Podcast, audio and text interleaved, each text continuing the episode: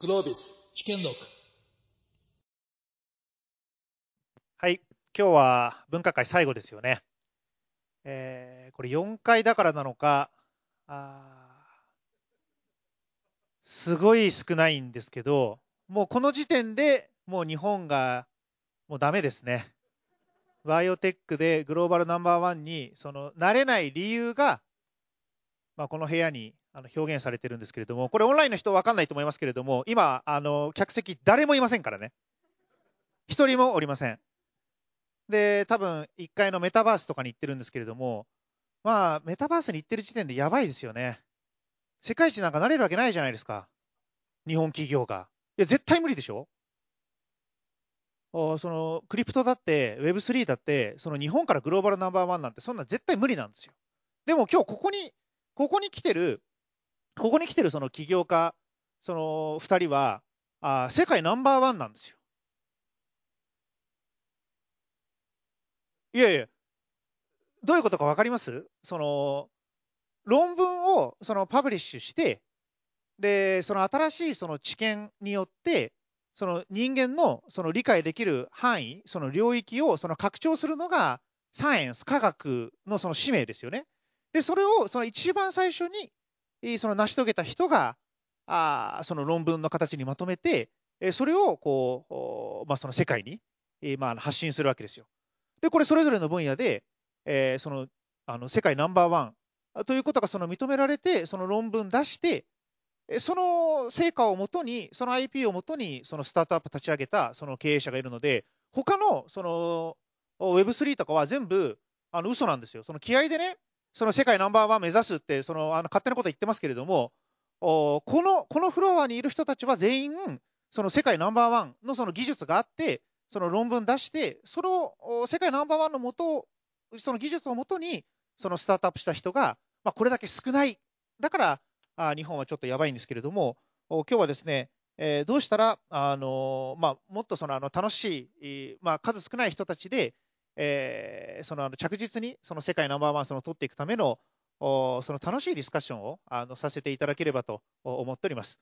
まず、う高橋さんから、あその今、何がその世界ナンバーワンなのか、でえーそのどういったあのことをそのあの楽しくやっていきたいのか、あのお話しいただけますか。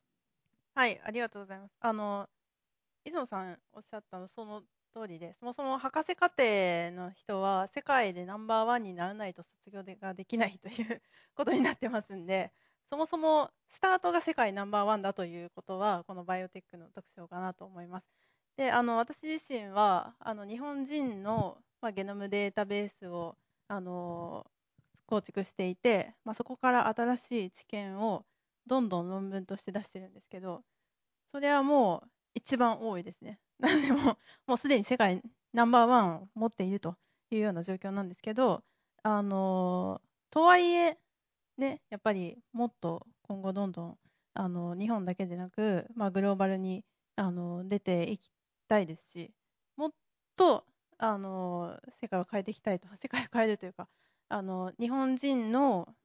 ほとんどの人が自分のゲノムデータを知っていて、でそのゲノムデータをもとにその病気を予測して予防できるし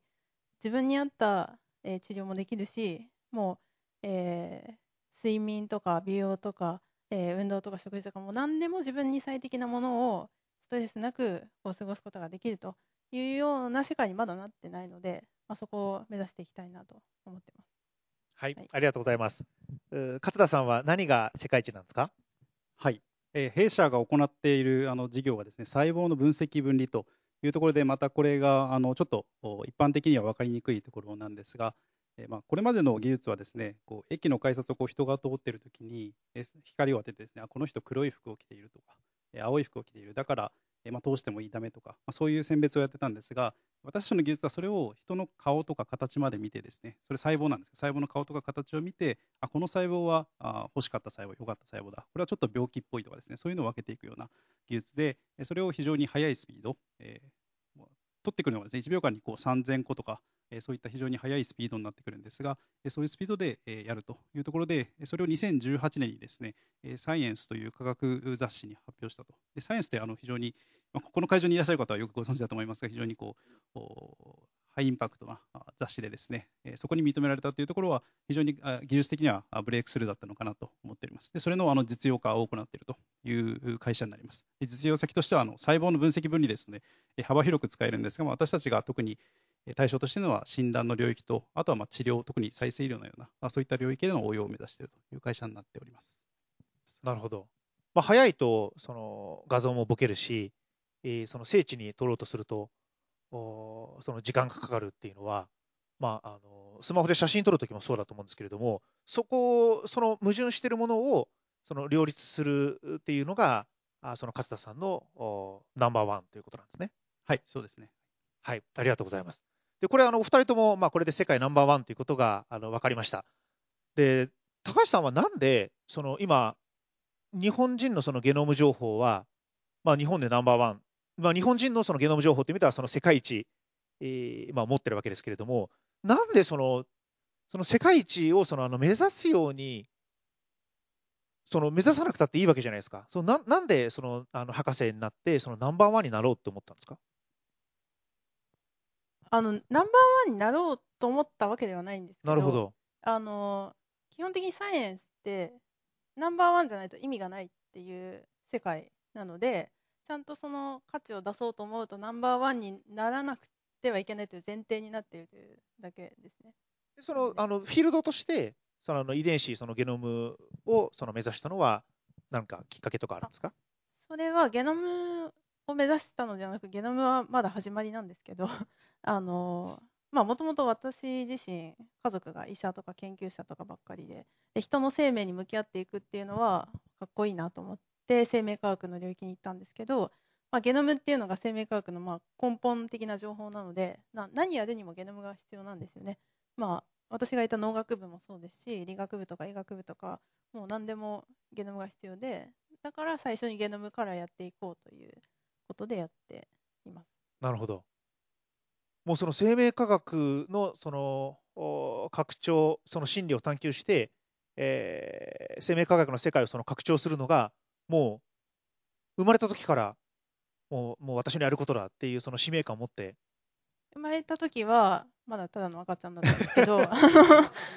あどうですかね、高校生ぐらいですかね？あの、はい、使命感を持ってやっていました。で、まあ、あとは、あの、ちょっと、まあ、真面目な話をすると、その、あの、やっぱりサイエンスってな流れがあるので、あの、まあ、今 AI がいろんなところで使われているのと一緒であの突然出てきたわけじゃないんですよね。そのインターネットが出てきてそれが社会に隅々まで広がったから膨大なデータが出てあのやっと使えるようになったっていう流れがあって、まあ、ゲノムも一緒なんですよね。ゲノム DNA が発見されたの1950年代ですけど2003年に人のゲノムが解読されてそこから15年で一気にゲノムの解析術が発展したから膨大なデータが取れるようになってだからあのかなり発展してきていると。なので、その流れを読むと、この先は絶対必要だなということで、あのまあ、その使命感っていうのもあるんですけど、冷静にそういうところも読んでいるっていうのはあります。なるほど、その掛け算ということですよね。そ、ね、のどこで、はい、あの自分が活躍できるかっていう。はい、勝田さんは、そのなんで、そんな、その、あの、世界ナンバーワンの細胞写真家を目指されたんですか？はい、あの、もともと私、珍しいと思うんですけど、大学、あの、2006年卒業なんですが、あちなみにそう、出雲さんと同じサークル出身なんですが、えそちらを出た後にですね、え新卒でバイオベンチャーに入るというあのことをしました。でもちろんそこはあの経営者ではなくてですね、一従業員として、え、まだ10人もいなかったぐらいのバイオベンチャーだったんですが、そこに入ったと。そこからこの業界との接点ができてですね、まあ、その後転職したりしたんですが、その後もヘルスケアというところに非常に関心があってですね、で、あの、まあ、MBA 留学したんですが、その後に、もともと大学で研究者をやっていた、私が作った技術じゃなくて、私の友人が作った技術になるんですが、その彼が作った技術があると。で、これを実用化したいんだけど、どうすればいいかというあの相談を受けて、で私はたまたまそういうこうバイオベンチャーに経験があったのですね、そういう相談を受けて、えー話を聞いていたところ、これ非常にポテンシャルがあるというふうに感じてですね、でそれこそ、まあ、世界の医療を変える可能性がを秘めた技術だなというところに非常に共感をしまして、一緒に起業したのがあ2016年、6年ほど前というところになっております。はい。どうでした？もうその、あの、選んだのは。はい。で、えっ、と、今はそうですね、あの、実用化を進めていて、非常にあの困難を感じるところはあるんですが、あのうちの技術って、えー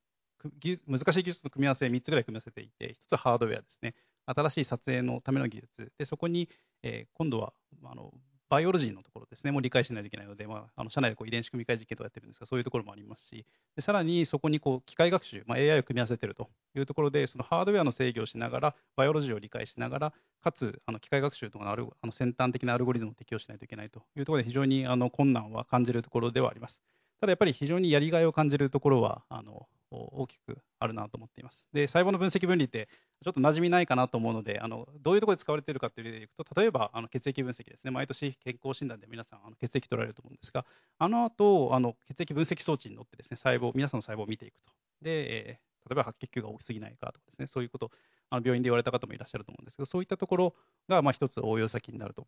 で、まあ、毎年ですね、えー数十億人の方がですね、そういった血液検査を受けてますので、そこをこう根本的に変えることって、え皆さんの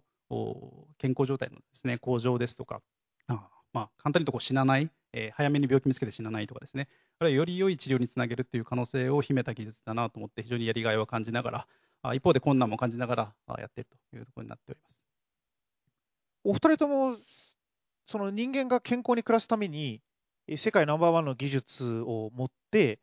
えーまあ、頑張ってるわけですけれども、普通はですね、まあ、素人的には、世界ナンバーワンのその技術を持ってたら、も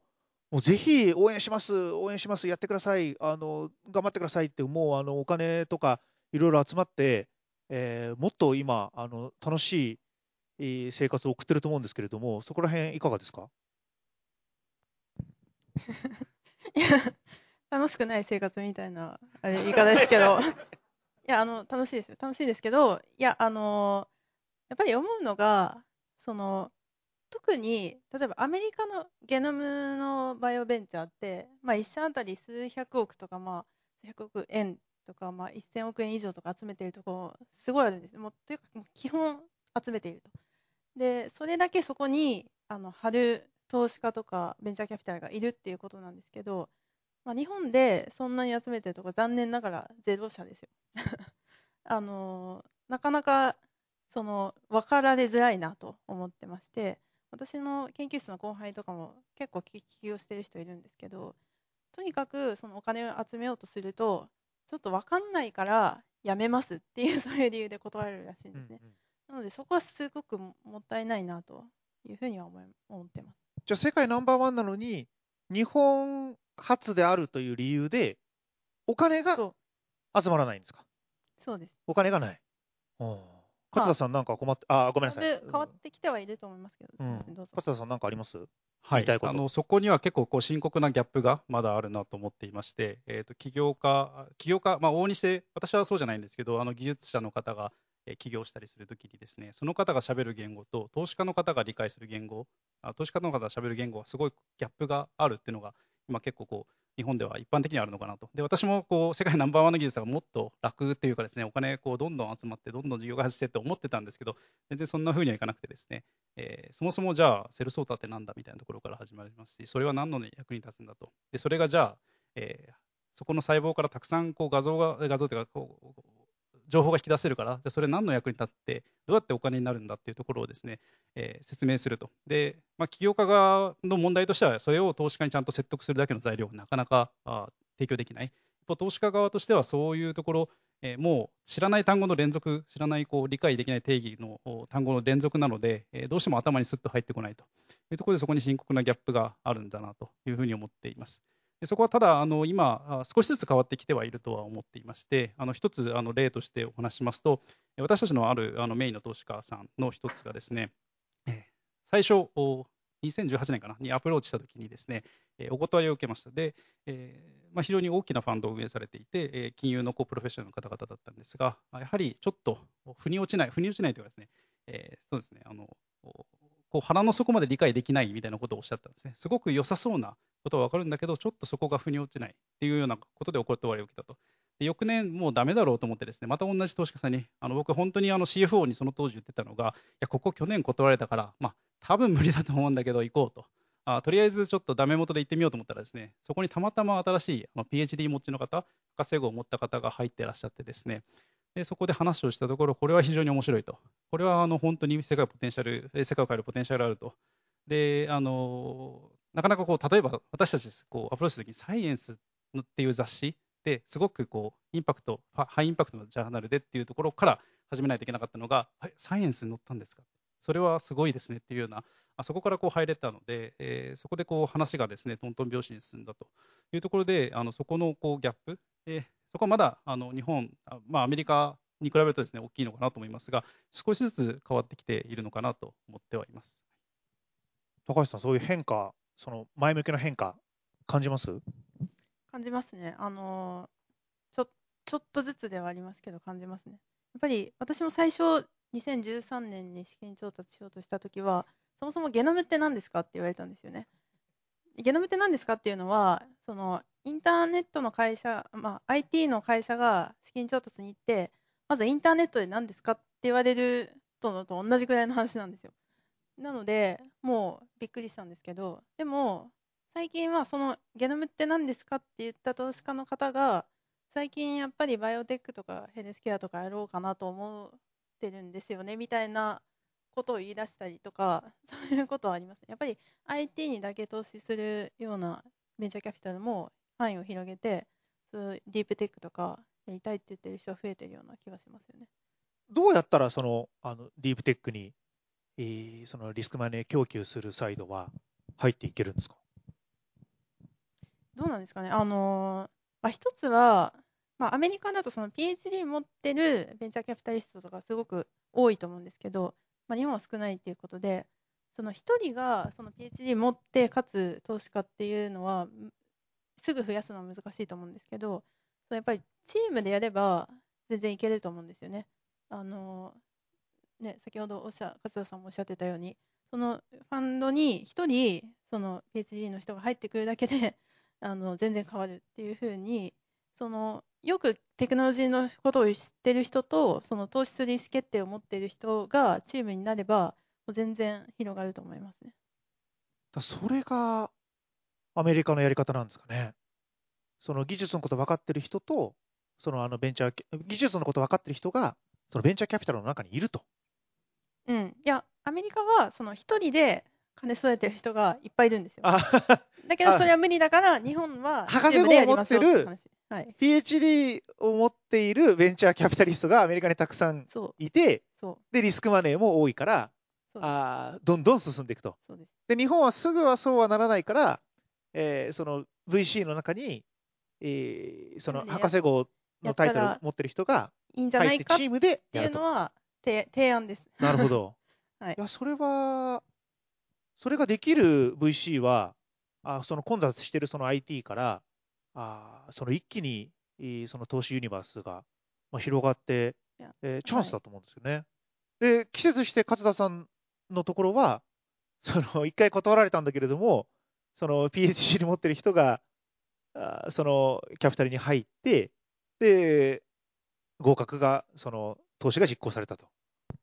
はい、そうおっしゃる通りで、あのはい、もともといらっしゃった、今、うちの投資家陣を見ても、ですね皆さん、何かしらの技術バックグラウンド、まあ、マスターなりの技術バックグラウンドで、あのまあ、あのユーグレのリアルテックファンドさんにもお世話になってるんですが、非常にやっぱり技術が理解できないと、えー、こう自信を持って皆さん投資できないのかなっていうところがあります。あとあのもう一つ逆にこう私、起業家側なので、今度起業家側の問題としてやっぱりあるのあるかなと思ってるのは、あのビジネスとこう技術を両方理解した人間、で私あの、バイオベンチャーで珍しくあの文系出身なんですけど、まあ、たまたまずっとこの業界にいると、でアメリカですとこう起業家でやっぱり PhD でこうビジネスも分かってみたいな人が、あ今度大量に出て出てくるというかですね、そういった文化がありますし、私もこうアメリカのアクセレーターにも入ってたことがあるんですけど、その時もですね、あのおまあ、全体のレベルが高いというのもあると思うんですけど、そもそもやっぱり数がものすごく多いなと思っていてですね、えー、で結構、あの平均的にはやはりどこも資金調達には苦労していてですね、えー、ただ一方でやっぱりすごく成功事例がたくさんある、直近ですとやっぱり有名なのはモデルナとかですし、あのこう私がこう過去、学会とかで出てですね、あの驚いたのがあのリジェネロンって会社、まあ、日本ではそんなに有名じゃないんですけど、有名なところでいくと、あの抗体医薬でですねあのコロナ向けのカクテル療法ですね、今、中外から出てる、あれをこう最初に世界で初めてコロナの後に実用化した会社ですが、えー、アメリカではサイエンティストの働きたい企業ナンバーワンとかだったりするんですけど、私、あの2007年ぐらいですかね、最初にバイオテックベンチャーに入ったのに、学会でですねリジェネロンって見て、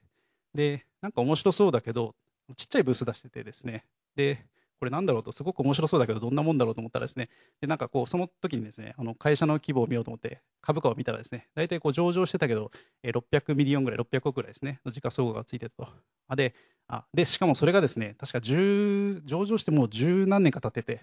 ずっと600億ぐらいで来てると。で、この調子だとまあ来年もずっとこう、なかなかこの会社厳しいのかなと思ってですね、その数年後見たらですね、えー、そのカレーオハン変性っていうですね、あの眼科の領域の病気ですね、そこに対する治療薬を出して、今、アイリーアっていう、あの日本だとバイエルから出てる薬ですが、それを出したと。で、その後に見てみたらですね、えー、なんと武田製薬を超えるバリエーションになっていて、今も多分5兆円とか6兆円ぐらいあると思うんですけど、えー、この1製品でですね、大きく世の中を変える、そういうところのやっぱ成功事例が非常に積み重なっている。っていうところは、そのアメリカのベンチャーキャピタリストも、ここバイオテックやっぱ貼っとくと儲かるかもしれないしと思うと思いますし、えー、企業側もこれでなんとか、ああいうモデルナとかですね、例えばリジェネロンみたいな、ああいった会社になりたいと思ってですね、起業する人も増えてくるというところで、えーまあ、起業家側の問題としてはももっとですね、成功事例を出していかないといけないというところの課題はあるのかなと思っています。バイオテックのそのエコシステムをその作るときに、必ず今の話になるんですよ、その鶏卵の。で、日本のそのベンチャーキャピタル、まあ、そもそもリスクマネーの総額がその少ないっていう問題を、まあ、何度もその今まで指摘してきました。その日本の年間のそのリスクマネーのその供給額っていうのは7800億円ですね。で、アメリカは20兆円なんです。まあ、これ全部が全部バイオってわけじゃないんですけれども、まあ、そのリスクマネーのその金額、そのボリュームがその全然違うじゃないかと。で、その最初頼りになるのが、あその先輩のそのまあエンジェル投資なんですけれども、アメリカのエンジェル投資って年間2兆4000億円なんですね。えー、日本のエンジェル投資、まあ、これはちょっと言わない方がいいんじゃないかっていうぐらい、あのみんなががっかりしちゃいますから、その数字が小さすぎるんですけれども、アメリカ2.4兆円で、日本は80億円なんですよ。その300分の1なんですね。えー、でもその、とにかくその金額がその少ないじゃないかっていう問題と、その PhD がね、その全然いないから、そのちゃんとしたあのデューディリジェンス、そのできてないじゃないかっていう話をするんですけれども、そうすると、大体怒られるんですよ。いや、まだね、その日本にそのリジェネロンみたいな、あその大成功しているそのバイオベンチャーがあったら、あのうちだってね、その人用をそのあの用意して、えー、そのあの PhD もその採用すると。で、日本からそういうそういう会社がその一社も生まれてないから、あその自分たちだけね、あのそういうその PhD のその人材とかあの用意するのはそのあのコストなんだあの、その成功しなかったら、あその投資のその利回りがあの悪くなるっていうことで、えこれね、本当にそのあのいつもその鶏卵であの困るなと思うんですけれども、これどうしたら変わりますかね？大体、鶏卵問題の時には、それ以外のところに解があると思ってまして。いいですね。はい、お願いします。成功事例がなくても、その活性化は絶対しますし、他の方法で。で、その投資額が少なくても成功事例が出る可能性は全然あるので、その両方を頑張るしかないと思ってます。なるほど。なので、成功事例が出る前から、もうもっともっとこのエコシステムを作っていかなきゃいけないし、その投資額が少ないからダメなんだって言って嘆いてもしょうがないから、それでも頑張るしかないっていう そういうことだと思います。なるほど。これ、勝田さん、なんか言いたいこととかあります？アイデアとか。え、もう本当にユニバーサルにな回答がない というのがあの正直なところだと思います。えあのアメリカで私たちあの公開証明で授業しているときに、アメリカの人たちがおっしゃって、あの面白いなと思ったのは、あのなんかユタ州の方がいらっしゃって、ユタって全然ベンチャーがうまくいかないんだよねみたいなですね。アメリカの中でもやっぱりうまくいってるのって本当シリコンバレー。で、バイオですとやっぱボストン、まあ、あとサンディエゴとかですね。えー、で、あともうあのヨーロッパの方と話すとやっぱりアメリカみたいにうまくいかないと、どこもおっしゃっていてですね。えー、だやはりあのそのシンプルな解っていうのは本当にないので、えー何かこう、鶏卵問題もこう遡っていくと、こう最初になぜか地球に生命が誕生して、それがこう進化していって、なんか恐竜とかなんて、鶏なんて卵生まれたみたいな、そういったところだと思うんですけど、なんかこう最初にやはりこう何か想定してないような、ちょっと奇跡的な、奇跡というかですね、何かこうきっかけが起こる、そういったところなんだろうなと思ってはいてですね、やはりシンプルな改造はないというところで、あのもうその環境の変化に合わせて、私たち自身がこうにあの生物が進化していくようにですね、えーえー、まあ、その個々が頑張るという、ちょっとあまり、えー、大した回答じゃないんですが、そういったことしかないんだろうなと思って、今、私は日々やってるというところでした。いや、個々が頑張らなきゃいけないのと、あと、そのボトルネックはやっぱり解消しなきゃいけないですよね。で、ボトルネックは、その日本は、やっぱりその実は PhD、その博士にこれだけ冷たくしてきたあツケが今回ってきてるので、そのイノベーション、その創出しろって突然掛け声出しても、その創出するその力がないんですよね。そのグローバルに見て、えー、と年間のその論文がそのどれぐらい、その何本ぐらい出てるのかっていうのは、あこれすごく面白いんですけど、えー、とアメリカと中国っていうのは、その1年間に大体30万歩出すんですよ。で、今はその中国の方があのアメリカよりもその上です、数は。で、次のその塊が、その7万 ,7 万軍っていうのがあってですね、1年間に7万歩論文を出す国が、あ日本とイギリスとドイツなんですね。もうちょうどね、あの大体 7, 7万歩ぐらい、その新しいものを出すんですよ。で、これだけ見ると、その大体そのレベル、まあ、日本とイギリスとドイツ、その同じなんじゃないかって思うと思うんですけれども、実は全然違うのが、その博士、その PhD なんですね。PhD。えー、これ、両方ともその米中、大体同じぐらいなんですよ。毎年その PhD ホルダーってその7万人、7、8万人ぐらいあの輩出してます。あの、アメリカと中国で。で、一方で、えー、昔の日本と、あと、今一番勢いのあるお隣の韓国、で、フランス、イギリス、これはですね、毎年1万5000人、博士が誕生します。ちょっとあの昔の日本っていうのだけ忘れないでくださいね。で、えっと、あとドイツ。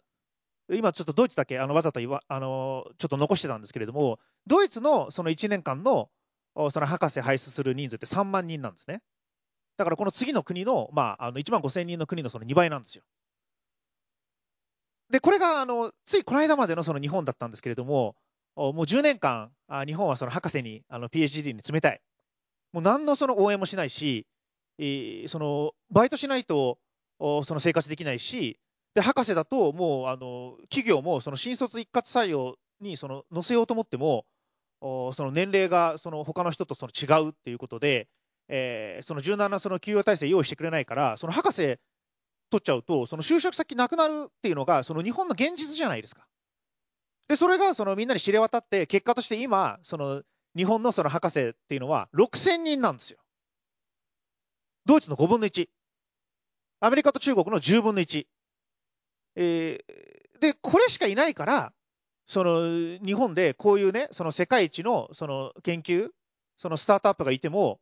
誰も判断できないから、あそのお金がなくて、えー、そのアメリカとその中国との差は、もうこれから開く一方なんですよね。これ、どうしたら治ります？今、あの国でいろいろとやってまして、あの私も教育未来創造会議っていうのにってて、それが本当にやばいっていうことを言い続けてきたんですけど、あのまず今の理あの理系の理工系の人材の、えー、その割合っていうのが今日本だと30%ぐらいなんですよ。であのこれから世界ではその環境問題とかその人の問題とか宇宙へ切り込んでいくとかそういった領域でもう絶対理工系の人が必要ななので世界の国々はどんどんその学生の数増やしてるんですけど日本って減ってるんですよねなんと。だからそれをまずやめましょうっていうので、まあ、少なくともその欧米と同じ5割までは絶対持っていきますっていうのがつい最近のあの骨太の方針で出ました。であと博士課程の学生もこれまで放置してたんですけどあのちゃんと経済的支援もやっていきますと。であの専門性をこう深めるだけじゃなくてその後いろんなキャリアに行けるようにそれこそ投資家にもなれるし、アカデミアにも残れるし、起業もできるしっていう、そのいろんなキャリアに対応できるような教育もしていきますというようなことが提言されました。なので、あの危機感は伝わって 少しずつ変わっていくとは思いますね。いや、これね、本当に、本当に間に合うかどうか、ギリギリのところだと思うんですよね。えー、私も高橋さんと一緒に、えー、骨太の方針、骨太の方針って、え、ー、と、経済財政運営と改革の基本方針で、え毎年6月にその閣議決定されるもののことを骨太、骨太って言うんですけれども、その翌年のその日本のその財政をそのどのようにして、えー、と運営するのかっていうその基本方針とそのあの改革の方針をその決める、これは閣議決定するものなのですごく大事なんですね。で今回、その骨太って4つあるんですけれども、新しい資本主義の実現、科学技術立国日本、でえー、とスタートアップ立国宣言、で最後の4つ目があデジタル田園都市構想、おまあ、この4つがあ出てきて、まあ、これが本当に最後のチャンスだと思うんですよね。その実は骨太の方針に、えー、その科学技術立国を目指しますっていう言葉と、そのスタートアップ振興しましょうっていう言葉が出るのは、これ日本の歴史上2回目なんですよ。2回目。えー、1回目はあ20年前、当時のその小泉総理の時に、2002年に、その科学技術、その知的財産を、その日本をその世界最高水準にしましょうっていうことと、当時大学発ベンチャーを今後5年間で1000社作りましょうっていうのが閣議決定されました。で、その後20年間、その政府の方針の中に、そのベンチャー、スタートアップ頑張りなさいっていうのと、科学技術立国を目指すっていう言葉は実はね、あの、一度も乗ったことないんですよ。ないんですけれども、まあ、今回、あのまあ、ちょっと昔の話してもしょうがないので、まあ、今回乗りましたから、あその2022年からその今後5年間で、えー、その理系人材のその充実、その科学技術立国をその本気で目指していくっていうことと、そのベンチャー、スタートアップ、そのバイオテックをその進行して、その日本頑張っていくっていうことは、あまあ、これ本当に最後の、最後のチャンスで、えー、最後その土壇場で、えー、その総理が、あのー、その骨太にその書いて、え、日本をそのこの方向にっていうのをそのしてくれたのが、あ私はあのまあ、すごくいいことだったと思いますし、これからそれをその形にするのが、スタートアップ、あのベンチャーのその仕事だと思ってるので、えったら、あのもうみんなで諦めて、あの全員でそのアメリカにあの行きましょう。えでもそのあの最後5年間はあの今、日本政府もこういう方針、あのこういう事情なので、えー、その数少ないですけれども、あのみんなでその頑張りましょうっていうのはあのお伝えしたかったです。なんか勝田さん、これであのアイデアとか、もしくはそのあの言いたいこととか、あなんかあります？そうですね、あの今、あの弊社やっぱり技術か技術寄りのベンチャーというところもあってですね、まあのあまあ、バックオフィスの除くとも半分以上 PhD 持ちみたいな、あそういった PhD に囲まれた会社ではあるんですけど、あのやはり PhD を目指す方にとって、今、インセンティブが少ないのかなと思っていてですね、アメリカだと逆にインセンティブがかなりある、えー、PhD 取ると VC にも行けるし、まあ、スタートアップでも重宝されるし、でまあ、すごく給与水準も、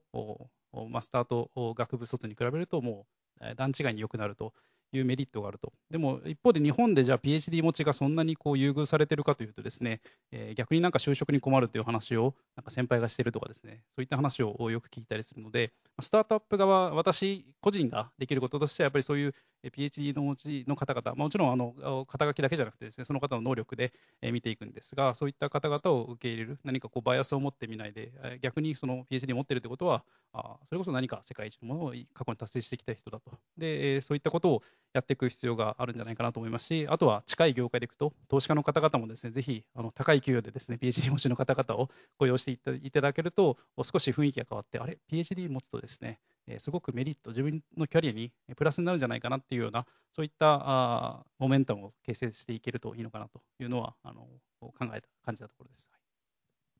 それやったら、日本でこう頑張ろうっていう気持ちにお二方ともなります？その世界ナンバーワン、日本から発信して、えー、グローバルナンバーワンを目指すっていうのは？そうですね、はい。あのやはり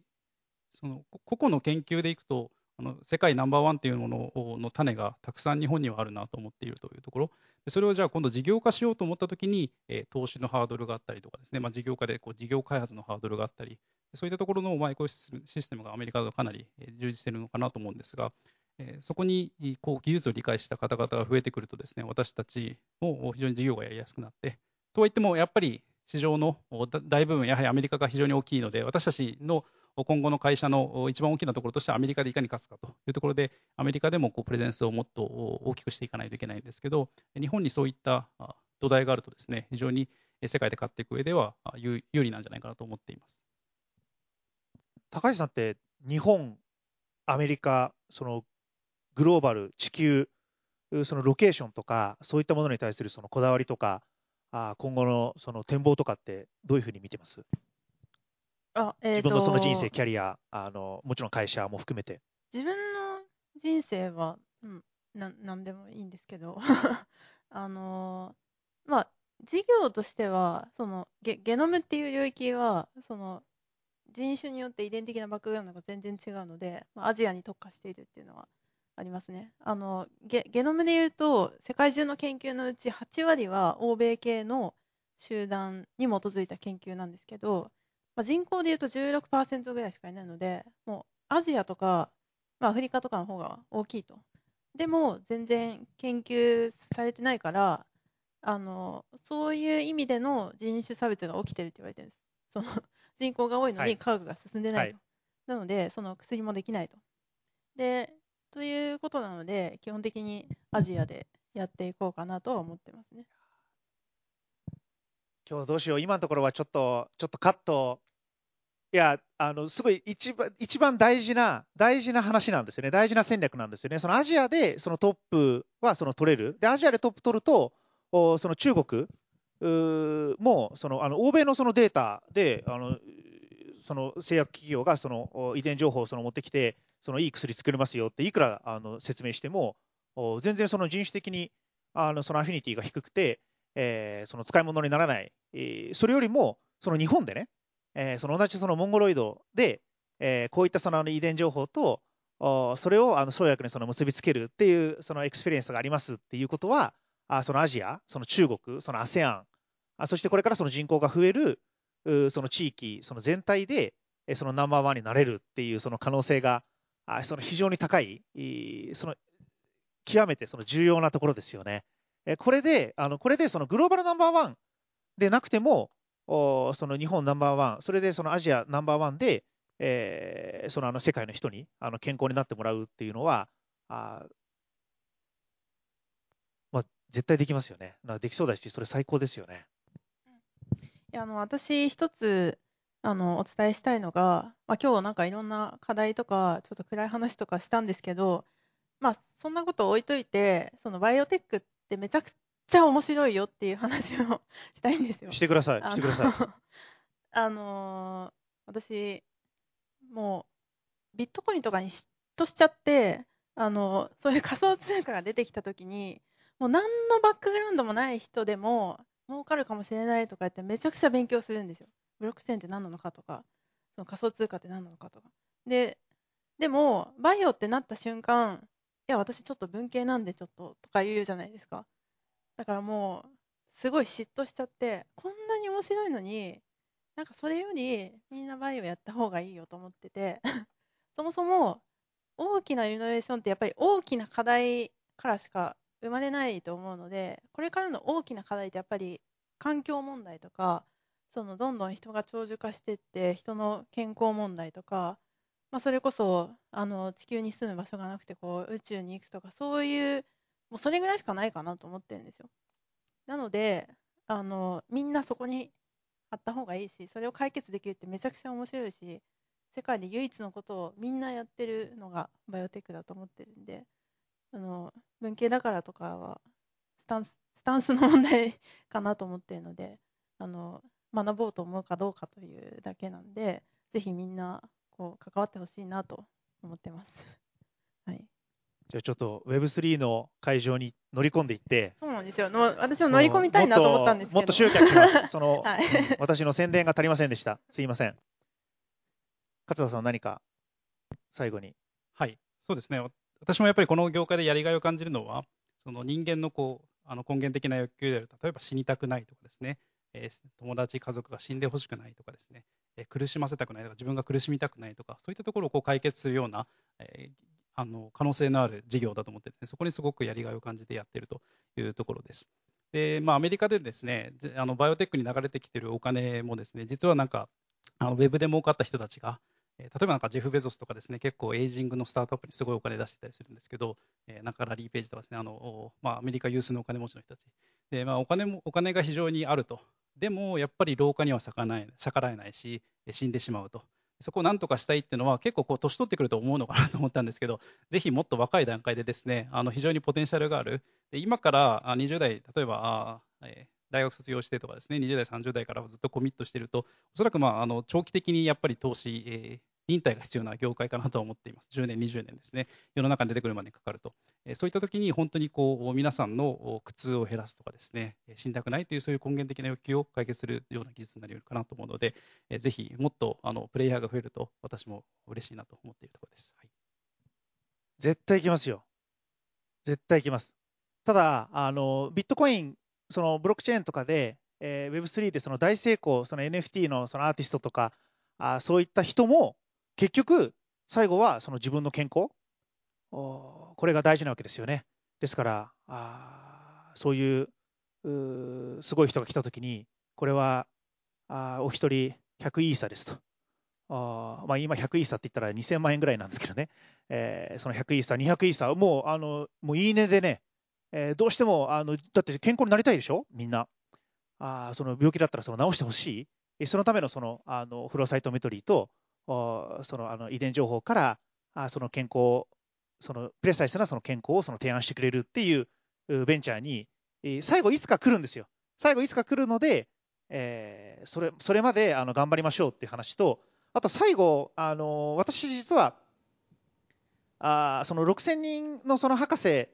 えにまで今、その減ってきてるんですけれども、これがもうちょっと減ってきたら、あの最後、その全員、全員その一緒に、一緒になっちゃった方がいいんじゃないかなと思ってるんですね。そのユーグレナ、あユーグレナで、えーその6000人のその博士をその毎年毎年その全員採用してしまって、えー理研あの理化学研究所ををもう一回あのアジアであのその作るっていうのが最後一番その儲かるうそのあのベンチャー投資になるということはあの実はあ想定してます。でその戦前のその利権のそのあの大河内さんがその理事長されてた時にその利権からすごいたくさん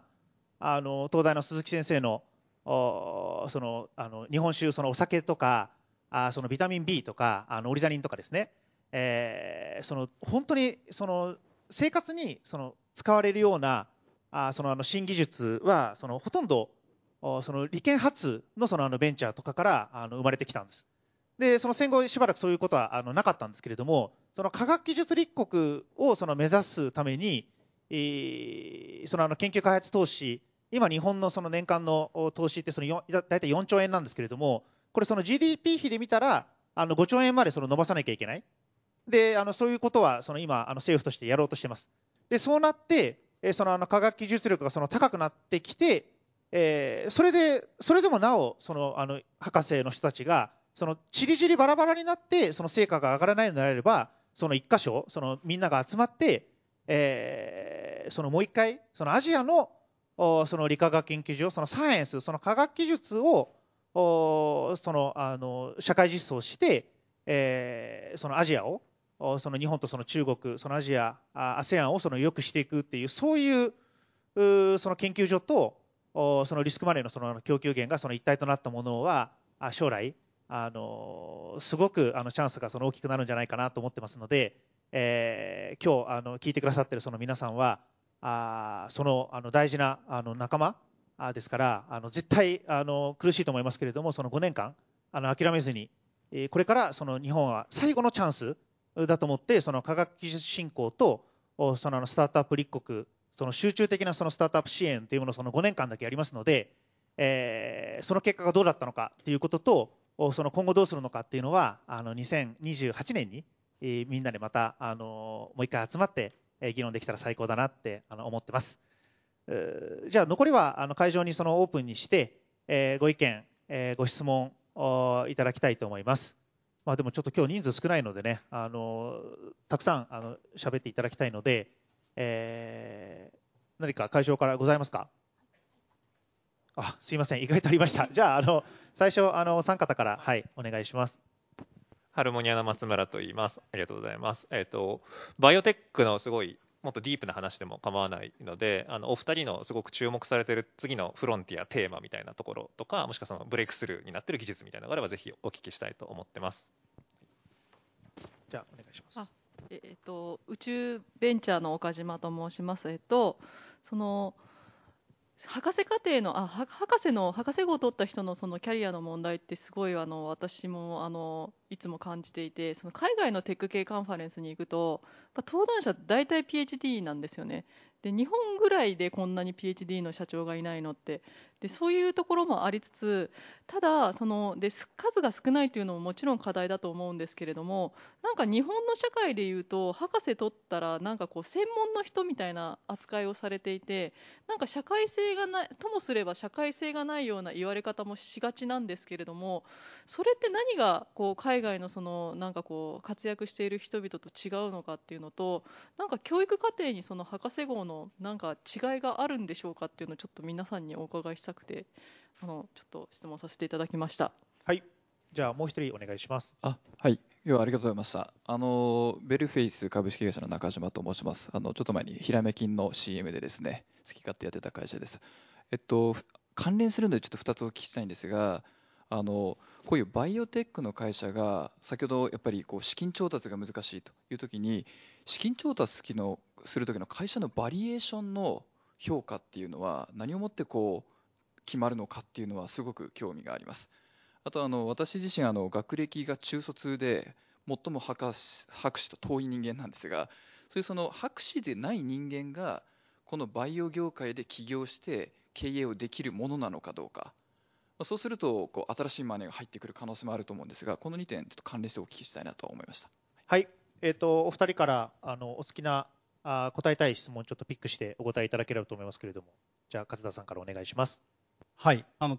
じゃあ私の方からあの注目している業界というお話がありましたが、え、これ手前味噌になりますけどやっぱり私自分がやってる事業が あの非常に面白いと思っていてここはあのなんていうんですねテクノロジーと biology の融合領域ですね。要はハードウェアとかあとはソフトウェア AI みたいなところとこの biology というこう非常に高度なそれぞれの領域を組み合わせていくところが今後非常に熱い領域じゃないかなと私は思ってたんですけどたまたまですね、えー、スティーブ・ジョブズさんがですね2011年にそう同じことを言っていて、えー、自分の息子に対してですね、えー、あの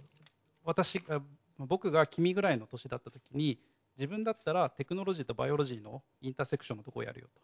でそれはその自分がちっちゃい自分がその起業しようと思った時のデジタルの領域と全く同じことが今そのバイオロジーとテクノロジーの領域で起きていると。いうことを言ってたらしくてですねここはあの私は非常に今後熱くなる領域なんじゃないかとで具体的に何かというとですね、えー、まあいろいろあると思うんですけどうちの場合はその細胞の分析技術と今度ハードウェアの技術と AI の技術を組み合わせているということになるんですが私はそこはあの今後も熱いんじゃないかなと思っているところです。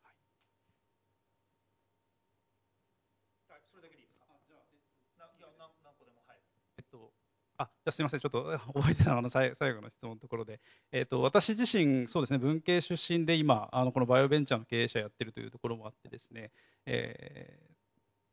まあ、一つ思うのは、あの私も結構アメリカでも資金調達やってたり、え、したときにですね、あの投資家の人たちと話してて、あまりそこはその関係ないっちゃ関係ないかなと思ったりはしています。であの結構こうちゃんとその分野の知識を持っていたいさえすれば、あの普通に対等にディスカッションができますし、あの普通に採用も、例えば現地の自分が足りないところはま採用で補っていくという、普通のこうベンチャー経営者のあり方だと思うんですけど、そういったやり方で、あのちゃんとこう相手を説得して納得できるだけのことができればいいんじゃないかなと思います。ただやっぱり博士号があった方がはるかに有利だと思っていて、フローサイトメーター知ってるかって、このバイオロジーの博士持ってる人にま言わなくていいのでですね、そこは有利かなと思います。でバリエーションのところは、あの本当にバイオテックのバリエーションって難しいんだろうなと思っています。で、これは私もむしろ正解が知りたいぐらいで、まあ、あのやはりこう普通に DCF とか引いたりとかしても、じゃあ割引率はどうどうするんだとか、そういった議論もありますし、えー、やっぱりこうじゃあ今度比較対象して、基本的にはなんか、私ちょっと投資家目線のぜひ聞きたいところでありますが、投資家の方々はこうこういう似たような企業だとこのぐらいのバリエーションでエグジットするだろうから今はこのぐらいとかですね、そういったものがメジャーなのかなと思ったりはしております。じゃあ、高橋さんお願いします。じゃあ、あの岡島さんのご質問になんですけど、PhD 人材がこうコミュ障で、これコミュ障でと言ってないか、あの専門性が高すぎて、あんまりなかなか汎用性がないんじゃないかみたいなところは、やっぱり日本のあのその大学における教育の仕方も全然違っていると思っていまして、あのそこもあの教育未来創造会議で私もずっと言ってたんですけど、そのとにかくそのダブルメジャーっていう概念もないので、例えばそのゲノムやってる人が経営のことを学んだりとか、そのなんですかね、その文文系のその法法学を学んでる人が例えば人工知能のことを学んだりとかですね、そういった機会が一切ないんですよね、日本だと。なので、そもそも、まあ、理系、文系で分けるっていうのも日本の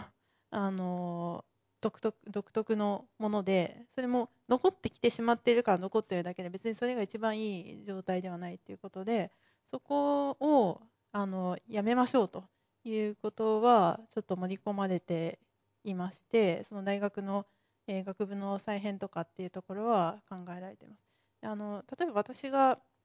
あの客員教授をやらせてもらって東北大学のあの医学部関連の学生に対しては、その完全に経営者の、えー授業をやったりとかですねいろんな異分野の人たちを呼んできてその医学領域なんだけどそれ以外のことを学んでもらおうみたいな取り組みをやってたりですねすごくあのいきなりダブルメジャーは難しいかもしれないですけどその分野横断型であの PhD で専門性あってもいろんなことができるっていう仕組みに変えていく必要もあるなと思ってますしそういう方向に行くと思ってます。はい、じゃあもう一周しましょう。じゃあ、はい、こちらの方、お二人お願いします。ございました。えっと、VC やってるんですけど、一応バイオテック系に3社ぐらい投資してですね、結構みんな悩むのはやっぱりこう当然グローバルに行かないとやっぱりなかなか大きくなれないねというところでみんなそういう相談をよく受けるんですけど、まあ、お二方、まあ、出雲さんも含めてなんですけれども、こうグローバルにどうやったら日本のこのバイオテックカンパニーがこう進出していくためのなんかこう皆さん多分しぶっちゃけ試行錯誤皆さんされてると思うんですけど、そのあたりその試行錯誤のプロセスも含めて教えてもらえればなと思います。はい、お願えっと、いします。株式会社テネットの花沢と申します。えっと、僕も文系出身でして、えっとまあ、バイオベンチャー立ち上げるときに、まあ、PhD の方がもう直接代表取締役になってやってしまうケースと、まあ、そのビズ側の起業家と組んでやるケース。で、まあ、後者のことを考えたときにその、まあ、ある種サイエンスのことあんまりわからない起業家が、えー良いシーズであったり良い研究を、まあ、見極めるための、まあ、コツであったり肝みたいなところ。あとそれに関連して、まあ、日本で起業するま、あ前提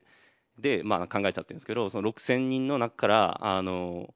見つけるってことを考えるべきなのか、そもそも日本に日本の6000人っていうのは母数として少なすぎるので、そもそもグローバルな手術とか研究室をもうあの漁りに行くっていう前提で考えるべきなのか、そういうこう PhD の方々と組んで起業していくっていう、そのビズ側の起業家の目線で見たときに、なんかアドバイスだったりとか、要点をちょっと教えていただけるとありがたいです。はい、あじゃああの、一つ目のご質問の方から、いかにこう海外でというところなんですが、まあ、ここも私たちまさに試行錯誤しているところではあります。えーえーまあ今2つあると思っていまして、1つは、まあ、これは仮説ベースで、あのこれからあの私たちが実証していかないといけないところでありますが、1つはあのやはりサイエンス、テクノロジーベースの会社ですので、まあ、サイエンスを重視していく。でまあ、分かりやすいのは、やっぱり創薬系とかですと、あのちゃんとこうランダム化された二重盲検試験、あのダブルブラインドスタディやって、こうちゃんと結果を見せていくとかですね、えー私たちの業界ですと、ちゃんとこうテクノロジーがワークして、ちゃんとデータを積み重ねていく。で、データって全くこう言語の壁がない領域ですので、それでも説得はもう有無を言わずできるというところはあると思いますので、そこはやはりあの重要なのかなというのは一つ思っているところです。あとは、あのそうですね、やっぱり現地のプロっていうか、あの特に、えアメリカでの事業開発を考えたときには、やはり私たち、最近あのアメリカで事業開発の人を採用してるんですけど、現地に精通した人で、あの海外の人がやはり日本のマーケットに入ってくると難しい、バイオ領域といってもです、ね、難しいと思うんですけど、えー、そこをやはり現地の人材を雇っていくっていうのが、まあ、今やってるところではございます。はいでえー、と2つ目の文系の人材がというところ、文系というかですね、あのビジネス側と技術側の人っていう、私はの会社はたまたまそういう組み合わせになってるんですけど、あのじゃあ私が目利きできたかっていうとですね、あの全然そんなことはなくて、あのポテンシャルは非常に感じだと。ただ、まあ、友人がやっていてですね、まあ、信頼のおける友人がやっていて、え彼が言うんだったらっていうのはやはりかなり大きかった、その当時はですね、えー、かなと思っています。彼が、はい。いや、とあの取ってはなかったです。やっぱりしよく知ってる友人だったっていうのもあって、取ってはなかったんですけど、知らない人とやるんだったら多分やるだろうなとは思いますね。知ってる友人だったので、まあ、本当かなっていうのが、7割ぐらいあったかもしれない その当時うちはあの自分の技術は世界一だっていうかですねあの世界的に非常に優れた技術であるっていうのはあんまりその当時は思ってなかったただやっぱりその後本当に論文が出たりしてですね。やっぱりこうジャーナルのどういったところに論文出してるかとかですね。その研究者の実績とか見るとあの結構客観的に分かるのかなと思ったりしますけどそういうところとかやっぱりレファレンスで、えー、まああの業績のある先生とかに聞いてみるっていうのは一つ方法としてあるのかなと思います。い。や、もうすべてお答えいただいたのであんまりないんですけど、あの一応、あの2つ目のナフサさんのご質問を追加すると、あの私自身はその、まあ、PhD なんですけど、私の専門でない領域のこともやることもあって、その時にどうやって見極めるかっていうのは、やっぱり専門家の人、大体4人に聞くと、違う独立した4人の人ぐらいに聞くと、なんとなくあのそれが本当にそうなのかっていうのは分かってくるっていうのでそのどうやっってアプローチするかっていうと意外と普通にググってその専門の大学の先生にのメールアドレス絶対書いてあるんでメールすると大体会ってくれます。っていうのとあの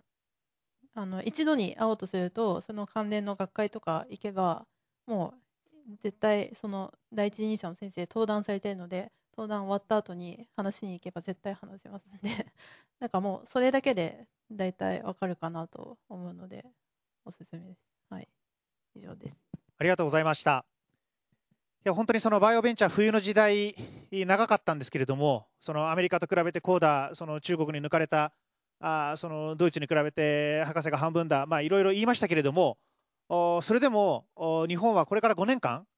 その本気で、えー、そのもう一度、この2つ、その科学技術立国と、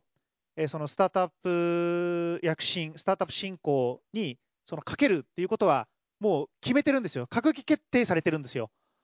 それを信じて、えー、その冬があの終わって、これからあのもう一度だけその日本にあの春の世界があの必ず来ます。ですから、その5年間、あこのあのバイオスタートアップ、そのバイオベンチャーやってる、まあ、バイオに限らず、そのディープテック、そのリアルテックのその分野で、え世界一のその技術を持ってる皆さんがその大成功する、あのそういうこう環境、そういう日本を一緒にあのその作っていく、まあ今日そのデイゼロあのスタートになったら、こんなにこんなにその嬉しいあのパネルディスカッションはないなと思いますし、あのそれがあのできるんじゃないかなと思います。え今日はあの4回で、え非常にそのマニアックなテーマにもかかわらず、お越しいただいたあの皆さん方と、5年後、その笑って、まあ、大笑いできるようにですね、え自分もあの頑張っていきたいと思います。今日はどうもありがとうございました。